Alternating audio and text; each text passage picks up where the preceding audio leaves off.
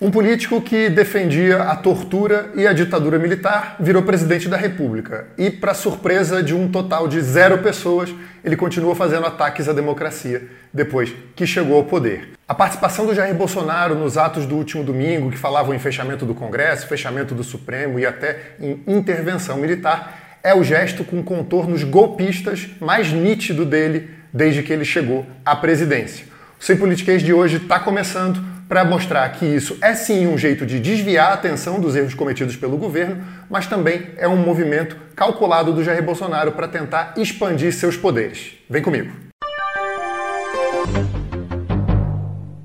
As cenas que a gente viu no último domingo são o um resumo perfeito do embate político que o Bolsonaro tenta travar no meio dessa crise, no meio dessa pandemia do coronavírus. A gente vai analisar no programa de hoje, então, o que, que esses gestos significam e o que, que existe por trás deles. Bolsonaro foi até a frente do quartel-general do Exército, onde havia ali uma manifestação é, de pessoas que, sob pretexto de defender o, fim do isolamento social, faziam algumas demandas políticas extremistas. Era o caso do, das faixas que pediam o fechamento do Congresso, a intervenção militar e até ali a edição de um novo AI-5, que foi aquele ato que marcou ali o início de uma fase mais dura da ditadura militar, expandiu ali a possibilidade de a ditadura perseguir adversários políticos, por exemplo. Bolsonaro subiu na caçamba de uma caminhonete e fez ali um discurso para essas pessoas, para esses apoiadores dele. Ali o Bolsonaro acaba dizendo que ah, ele só estava ali para defender o fim do isolamento social, que ele não fez nenhum ataque direto à democracia. Mas é preciso deixar muito claro, não precisa ser muito inteligente para perceber que quando um presidente da República participa de um ato, confraterniza com manifestantes que tem essa pauta, essa pauta é, abertamente antidemocrática, ele está, em primeiro lugar, patrocinando é, esses, esses gritos, né, digamos assim, patrocinando essas demandas ele está é, se identificando e apoiando essas pessoas, estimulando essas pessoas e, o pior de tudo, na verdade, ele está emprestando o prestígio e o peso, o poder da presidência da República exatamente para essa pauta que é abertamente golpista.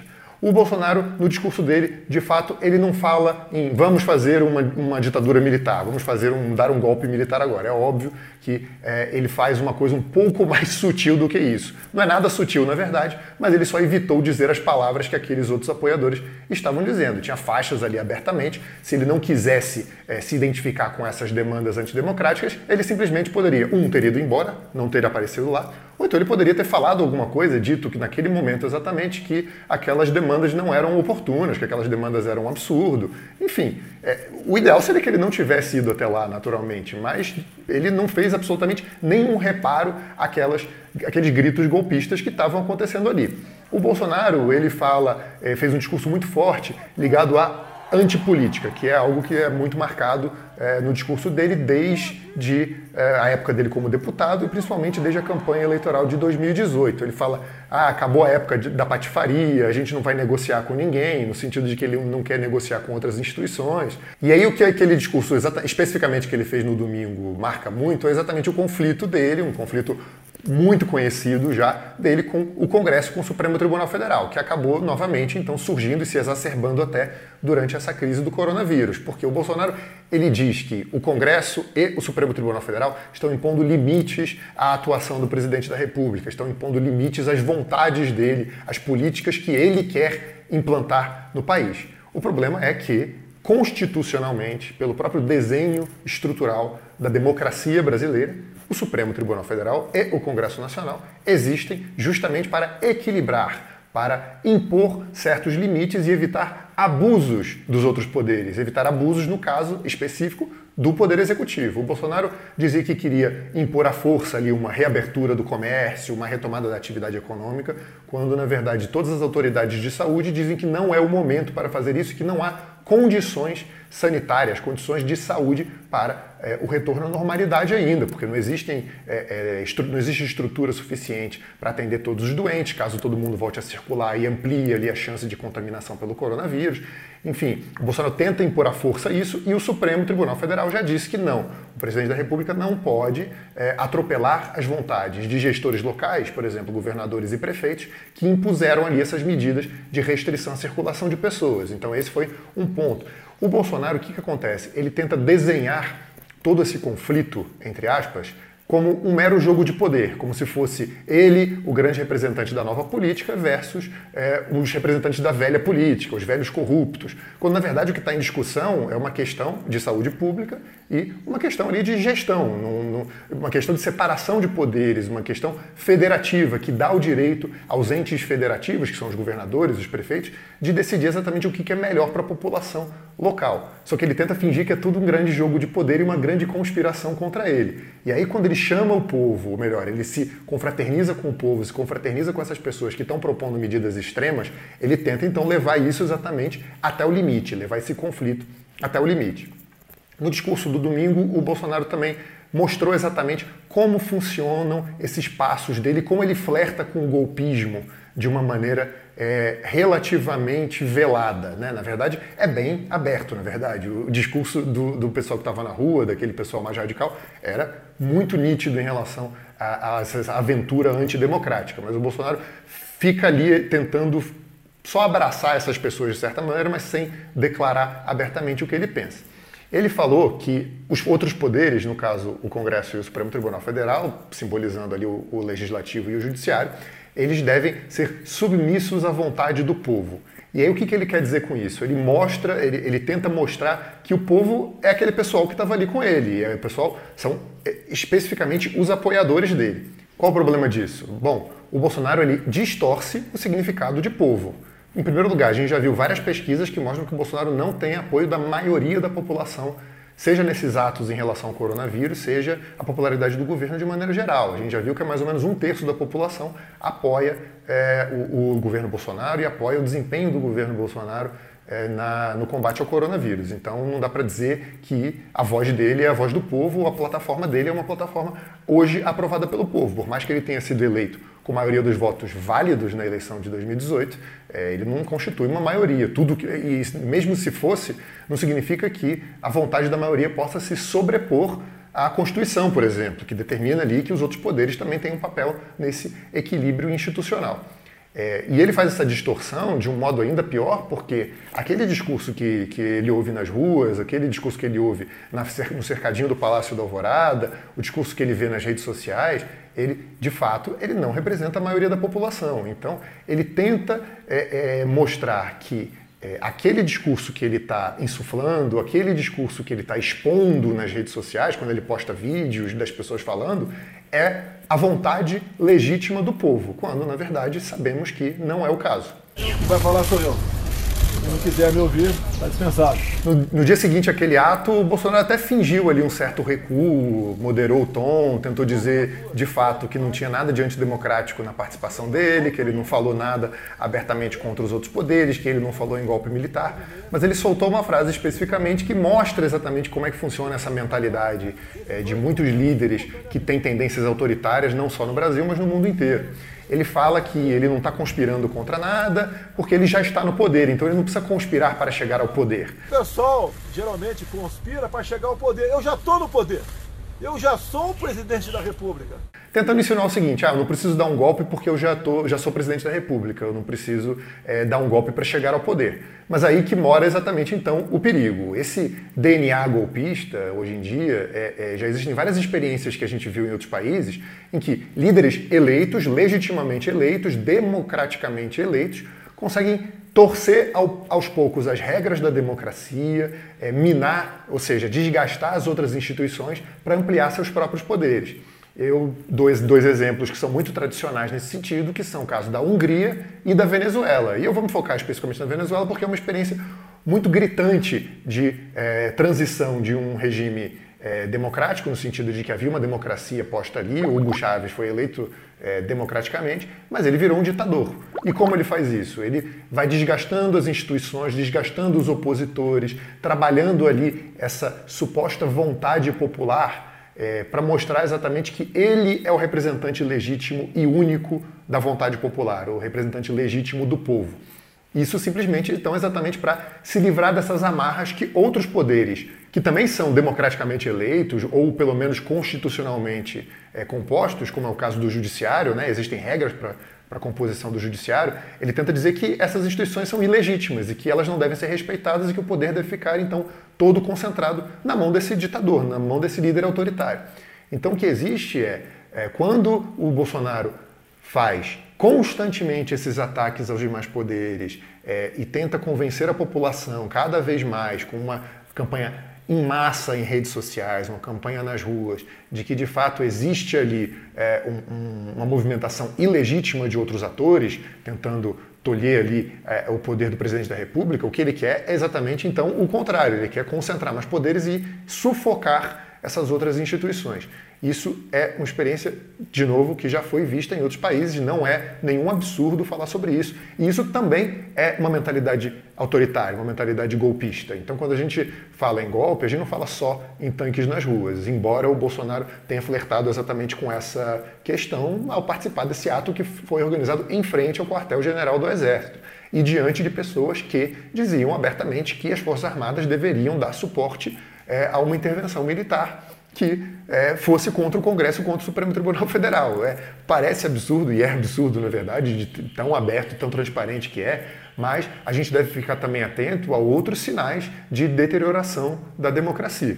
E nesse contexto todo, houve mais uma vez uma série de reações, é, a maioria meio tímidas, né, mas enfim, é, houve algumas reações a é, esse ato do Bolsonaro, a participação do Bolsonaro nesse ato. A gente viu notas de ministros do Supremo Tribunal Federal, viu notas do presidente da Câmara, enfim, aquelas notas de repúdio que a gente já se acostumou a ver, viraram até, de certa maneira, piada na internet, né, no sentido de que essas notas elas acabam tendo algumas palavras nem tão duras assim e não tem muita consequência prática, né, porque de certa maneira eu acho que é, as instituições de maneira geral e a população acaba ficando meio anestesiada com essa repetição de afrontas à, à questão democrática, né.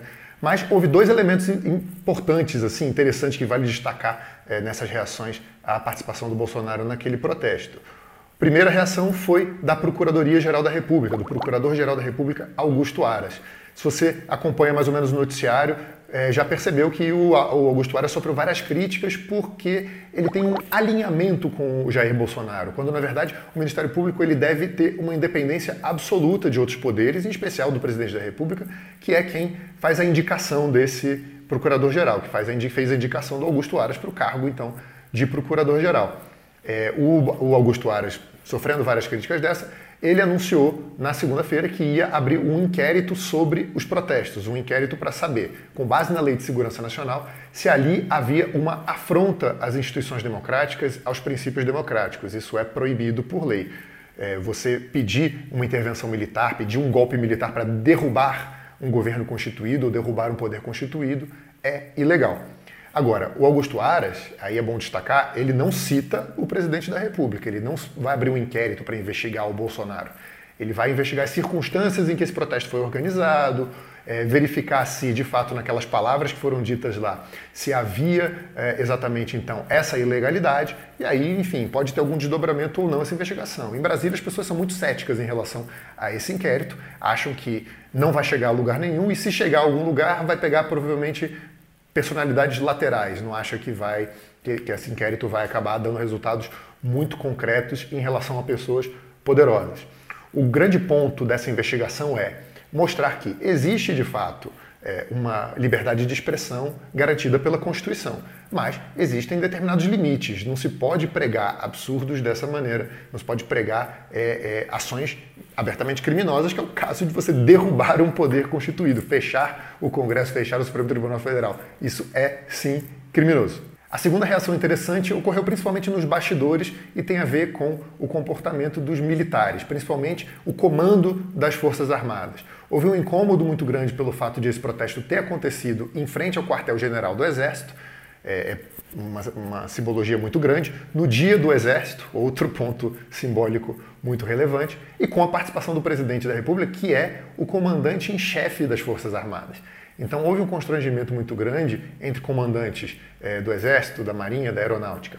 E o que aconteceu, na verdade, é, no dia seguinte, inclusive, também na segunda-feira, foi a divulgação de uma nota pelo Ministério da Defesa dizendo que uh, as Forças Armadas é, estão sempre ao lado da Constituição, defendendo a paz e a estabilidade. Foi, obviamente, uma nota meio insossa, mas, é, sinceramente, é, é, simbolicamente pelo menos, é muito significativo que o Ministério da Defesa, que é subordinado exatamente ao presidente da República, tenha sido instado e tenha tido a coragem de se manifestar sobre esse episódio.